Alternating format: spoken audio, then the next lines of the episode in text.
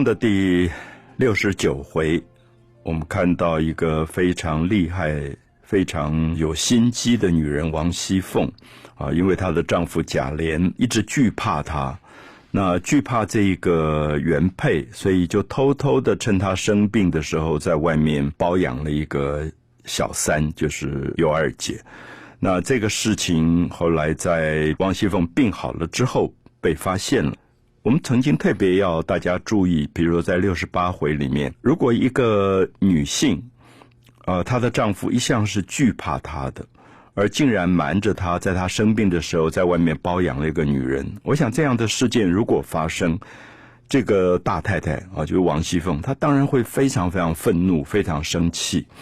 可通常我们看到人在生气的时候，常常就会比较情绪。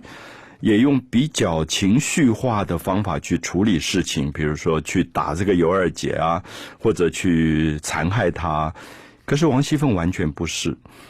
所以我们说王熙凤的心机之深跟厉害，是说她表面完全看不出来。她甚至去拜访这个小三，甚至哭哭啼啼，觉得我的丈夫不要我了，以后。丈夫对我好不好，完全看你这个小三的面子。所以尤二姐是一个非常善良的女人，一下就心就软掉。所以我们看到王熙凤的厉害是，也许一般人比较不容易做到，或者不容易理解的。因为我们在怒气高涨的时候，我们常常是情绪性的反应。所以在现实生活里，其实我们看到一个事情发生，有人很生气、很愤怒。然后完全诉诸于情绪，其实往往并不见得能够把事情处理得很好。所以王熙凤一定要去细细的读她在六十九回当中，她在最愤怒的时候，一般人最容易昏了头的时候，她在仔细的盘算我怎么样下下一步的棋啊。我这样的举例是说，我们如果在下围棋、下象棋，我们如果心里面不安静，其实那个棋绝对下不好。所以在六十九回里面，我们最重要的是看到王熙凤这个女性，她的深沉，就是在所有的怒气当中，在她对她的丈夫发脾气的这个同时，她冷冷的在处理事件，她把尤二姐弄进她的家，等于软禁起来，同时她也必须打听。尤二姐有一个从小指腹为婚的未婚夫，叫张华，而这个张华是一个不成才的男人。那其实尤二姐早就已经，他们家里就把他这个婚事退掉了，而且也给了张华十两银子，退婚成功。可是王熙凤就故意的找他的心腹一个佣人叫旺儿，兴旺的旺，叫旺儿去挑拨这个张华。到督察院去告贾琏，故意把这个事情闹大，让她的丈夫贾琏没有面子。可是同时，当然她也不会故意害她的丈夫，因为丈夫害了被关起来或者是出事，对王熙凤没有好处。所以她同时打点张华，同时又打点督察院。因此，我们就看到王熙凤的厉害，就说这个人连法院的法官都听她话的。啊，所以有时候我们也很害怕，就是古代如此，现在希望我们觉得我们的法律是比较公正的。那司法到最后变成王熙凤可以在后面操控，他给督察院的这个大人，也就是我们今天所说的法官三百两银子，让他照着王熙凤希望的样子来办事情。那同时，他当然也不愿意白白的花这三百两银子。他同时又去大闹贾珍跟贾珍的太太尤氏，说都是你们惹的祸，你们把这个妹妹尤二姐嫁到我丈夫做小三，这下被人家告到官府去了。所以我还拿了五百两银子去打点法官，打点督察院。所以贾珍跟尤氏又赶快的安抚他，就说：“哦，五百两银子我们来出。”我们就看到王熙凤在极其生气发怒的时候，心里的盘算还让她多赚了二百两银子。好，这是一个我们也许在现实生活里很难看到的厉害的女人，就是她的每一步棋都是在冷静的状况去下的。虽然心里面她很生气、很愤怒，她势必要把这个尤二姐整死，因为尤二姐在对她来讲。就是一个眼中钉，因为尤二姐漂亮善良，她的丈夫爱尤二姐，所以她一定要除掉尤二姐。可是我们看到好死不死，这个时候贾琏这个男人，因为他的父亲贾赦本身也不是一个什么好东西，就是小说里一直讲到他左一个小老婆，右一个小老婆，年纪很大了，可是老是把十七八岁的女孩子弄到家里来做妾的这个人，他有一天忽然就突发奇想，就把他身边一个丫头叫秋桐的。十几岁的丫头就送给他儿子贾琏啊，这个也是我们现在很难理解。这个老爸好色啊，觉得这个儿子大概也蛮喜欢漂亮女孩，就送礼物。我们今天爸爸送儿子礼物，大概很少会哎，我把我费用送给你。他就把秋桐这个丫头送给他儿子，所以王熙凤又多了一个眼中钉。美的沉思，我是蒋勋。《红楼梦》第六十九回，我们就看到王熙凤如何一步一步盘算要把尤二姐除掉。书里面说：“一刺未拔，平添一次。”就是一个刺，如果你梗在喉咙口，你希望赶快把这个刺拔掉，就是他恨尤二姐，希望赶快把这一根刺拔掉，就没有想到他的公公。那么，也就是贾琏她丈夫的爸爸贾赦，忽然又送了儿子一个礼物，就是一个十几岁的丫头秋桐。所以说，一次未拔，就尤二姐这个刺还没拔掉，又多出一个刺。那她要表示自己是大太太，宽宏大量，因为古代本来就是容许男人纳妾的，所以她还大张旗鼓，呃，摆宴席来接待秋桐，因为秋桐是公公送的。所以这一点是我们今天特别不容易理解，就是这个老爸也是很奇怪，赏赐儿子，觉得儿子办事办得不错，送礼物什么不好送，就送一个自己身边美貌的丫头。那秋桐是一个没有知识的一个女孩子，十几岁，那她是等于老爷送给这个少爷的一个礼物，所以他就觉得自己很得意，因为不管怎么样，这是老爷送的，所以他也不把王熙凤看在眼中，当然更不把。尤二姐看在眼中，好，王熙凤虽然生气，虽然觉得她的丈夫前面搞了一个尤二姐，现在又多一个秋桐，两个女人在霸占她的宠爱跟位置，那个醋意、那种嫉妒跟愤恨，我们可以知道她心里面有多痛苦。可是，在这样的时候，我们还是要说，王熙凤极其冷静，因为她忽然发现，这个秋桐是整死尤二姐。最好的一个方法就是我们叫做借刀杀人，就是他如果直接去害死尤二姐，将来留下很多的画饼，别人会说王熙凤这么毒辣，容不下妾要把丈夫的这个小三害死了。所以现在来了一个秋桐，他知道秋桐是无知的，秋桐没有大脑。所以他觉得这太好的机会，他就利用秋桐，故意的让秋桐每天去整尤二姐，叫做借剑杀人。好，所以我一再要提到说，六十九回，大家可能要注意到《红楼梦》的作者非常细心在写一个王熙凤这个女人从吃醋、嫉妒，最后生长出来的一种极其厉害的毒辣手段啊，就是杀人不见血。最后，秋桐每天骂尤二姐，每天整尤二姐。那尤二姐已经怀孕了，当然怀的是贾琏的孩子，因为她跟贾琏已经生活在一起一段时间。那这个秋桐就故意在门口每天骂这个尤二姐，说你根本就是不干不净的人，跟什么男人都上床乱来的。那谁知道你肚子里怀的是谁的孩子？完全是侮辱的、很难听的话，不断的讲。最后，尤二姐每天郁闷在心里面。又碰到一个坏的医生，这个孩子难胎就流产了。好，所以我们看到这里面是王熙凤一步一步在安排，而同时我们也讲到说，王熙凤因为要把这个事情闹大，所以就调查到尤二姐有一个小时候指腹为婚的未婚夫叫张华，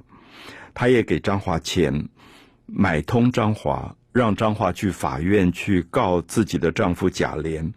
可是同时，她又希望法官不会真的把她丈夫抓去关，所以她又花三百两银子去打点这个法官。好，我们在这里特别看到王熙凤是非常懂得怎么做事的。比如张华是一个民间的赌场混混，所以他给他就是十两银子、二十两银子就买通他了。可是他知道要买通法院的法官可不容易，所以他给的是三百两银子。那其实这种数目上都看到王熙凤完全懂得怎么样在社会里面去运作他的盘算。啊，就是他这个手段的厉害。那等到这个事情办成了以后，事情也闹大了。那她的丈夫这件事情完全操控在她手中。这个时候，张华就逃走了，因为张华已经从王熙凤手里拿了很多的钱。可是张华逃走以后，王熙凤就觉得不对了。王熙凤觉得这个张华是一个祸根，因为这个人知道所有的来龙去脉。有一天，这个张华如果被人家抓到，被人家审问，讲出所有的真正的情况，王熙凤就吃不了兜着走，所以他就觉得斩草一定要除根。好，所以这里面又看到王熙凤的厉害。我常常觉得王熙凤如果搞政治，大概是一个不得了的一流的政客。他就要他的用人望儿说：“你一定要去追杀张华。”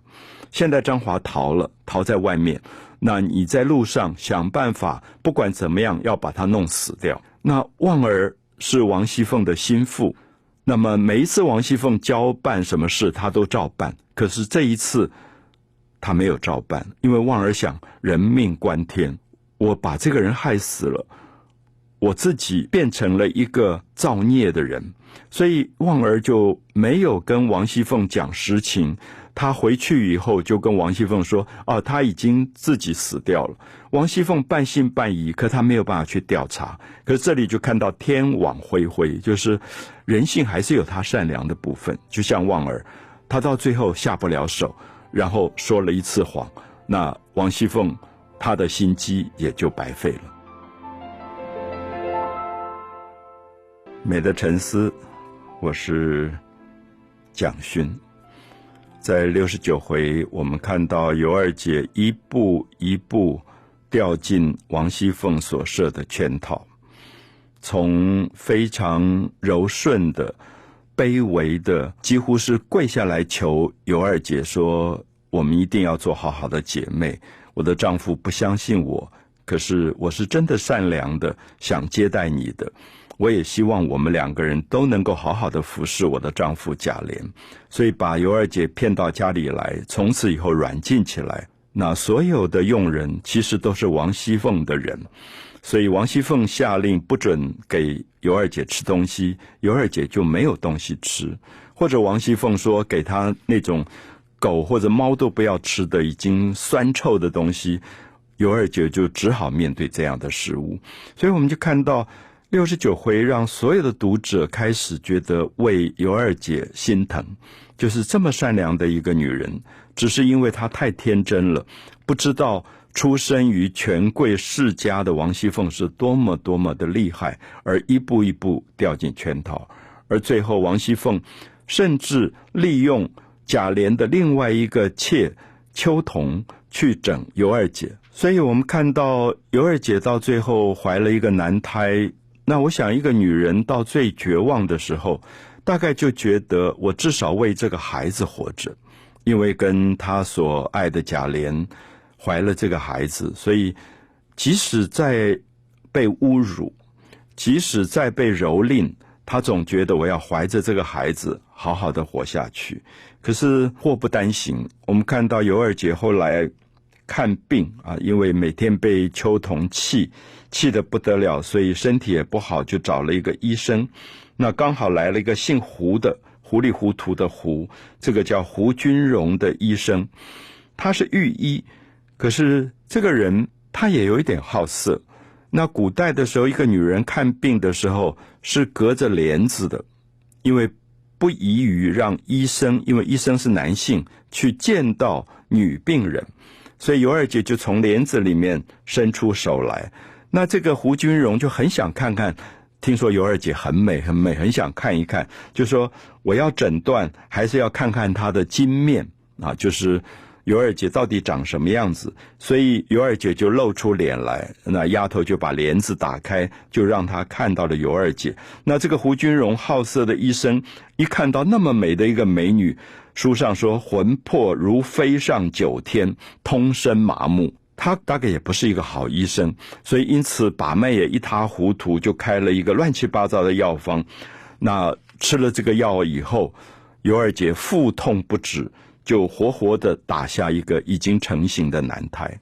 所以我们也看到大概是命中注定吧。就这个尤二姐，好像掉进了贾府，除了碰到王熙凤这么厉害的女人，又碰到秋桐这么无知的女人，最后又碰到一个这么糊里糊涂的胡君荣这个医生，所以孩子就流产了。那尤二姐到了生命最绝望的时刻，觉得孩子都不在了。我活着的意义到底何在？那与其这样每天受侮辱，不如自己死掉算了。好，所以我们就看到这个时候，尤二姐还做了一个梦，就是她的妹妹已经死掉的尤三姐拿着鸳鸯剑来说，在背后害你的就是王熙凤。你现在就拿了刀，赶快去把她杀死，不要像我一样平白的送了自己的生命。那可是尤二姐在梦中就回答她的妹妹说。人各有命，那我大概已经造了太多的孽，跟这些人有这么多的因果，那我如果还要强求活着去杀死人，又犯了更大的罪，所谓何来？他觉得他这一生的罪孽够了，那这些因果的报应我自己了结吧，所以他就想金子吞下去会把肠胃坠断，所以他就决定吞金而死。我们看到《红楼梦》里面尤二姐跟尤三姐的死亡是两个完全不同的形态。尤三姐非常的刚烈，所以她是告别柳湘莲的时候用鸳鸯剑割脖子就死掉，非常的悲壮。而尤二姐选择的是吞金。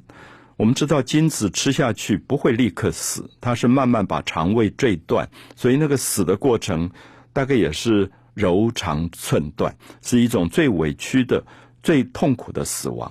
所以《红楼梦》的作者其实很注意到每一个人有每个人不同的个性，不同的个性，甚至连死亡的形态都不太一样。所以看到尤二姐后来吞金自杀以后，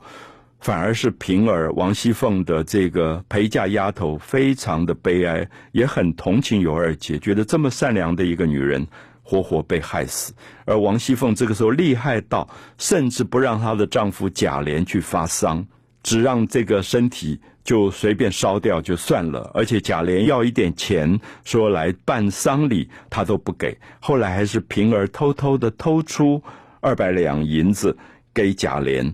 让贾琏去办了丧事。那这个时候，我们就看到贾琏讲了一句话，说：“你把尤二姐害死了，有一天我一定要报仇。”所以《红楼梦》大概最后反而是这个丈夫休掉了王熙凤，变成王熙凤自己为自己埋下的一个最大的祸根。